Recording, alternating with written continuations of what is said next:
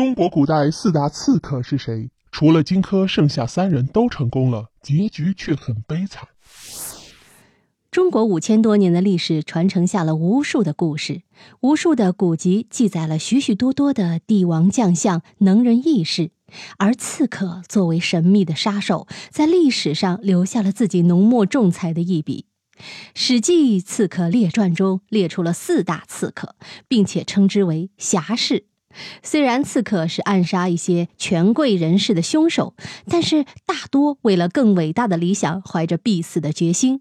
仅凭这一点就很让人佩服。首先说说第一位荆轲，图穷匕首现，刺秦王。说到古代的刺客，就不得不提家喻户晓的荆轲，同时也是四大刺客里排名第一的刺客。荆轲文武全才，是四大刺客中文化水平最高的。春秋时期，燕国太子丹逃回燕国之后，心中焦虑，因为秦灭燕是早晚的事，只有除掉秦王，才有可能避免燕国的灭亡。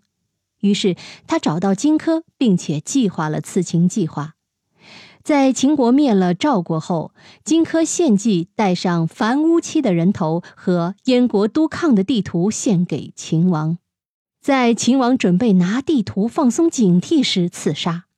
最后在展开地图时，荆轲举起匕首要刺向秦王的一刹那，秦国御医夏无且把随身带的御医药包扔向了荆轲，荆轲顿了一下。就这一下，秦王一手拔剑，一手撤剑鞘，顺势朝荆轲劈去。荆轲死了，刺秦的计划也失败了。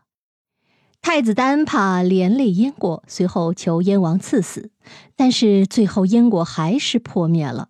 荆轲是四大刺客当中唯一失败的，同时还是名气最大的刺客。好，再来说说第二位聂政，是为知己者死。聂政为人孝顺，武功高强，因为曾经杀了人，就带着一家人隐居在了齐国。而当时韩国大夫严仲子因为丞相侠累的迫害，被迫流亡他国，便找到聂政为他报仇。聂政的孝顺，严仲子是知道的，所以又是送钱，又是送东西给他母亲。聂政虽然没有要，但是严仲子视为知己。而在他母亲去世后，聂政觉得孑然一身，决定帮严仲子报仇。一人一剑独闯守卫森严的丞相府，并且成功刺杀了丞相侠累。最后，聂政也深知无法全身而退，自剜双目，自杀而死。再来说说第三位刺客咬离，被刺庆忌后自杀。药离身材瘦小，长相丑陋，但是他的技术却十分了得。当时公子光杀了吴王僚后，当上吴王阖闾。吴王僚的儿子庆忌也被追杀，最终却逃走了。于是伍子胥就推荐了药离。药离和阖闾使用苦肉计，先伤了公子光，自斩断右臂，投靠庆忌。为了假戏真做，让庆忌相信，还杀了他的妻儿，最终获得庆忌的信任，成为了他的侍从。后来药离称庆忌不备，背刺庆忌。回到吴国后的药离也不要阖闾的赏赐，在大殿上自杀身亡。来看第四位刺客专诸，渔父藏剑杀吴王。专诸是屠户出身。有的一身好力气，而且非常孝顺母亲。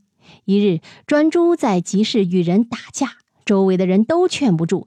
他妈妈一叫他，他就收手了。恰好被伍子胥看到，他认为专诸是个猛士，就结为八拜之交。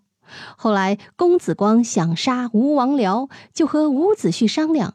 两人一合计，针对吴王僚喜欢吃鱼的特点，就安排专诸献上烤鱼。将鱼肚子藏剑，伺机杀了吴王僚。专诸也很了不起，专门去学习了烤鱼，一学就是三年，逐渐烤出了名气，可以献上烤鱼给吴王僚了。最后也成功的杀了吴王僚，不过下场却是被砍成肉酱。密室里的故事，探寻时光深处的传奇，咱们下期继续揭秘。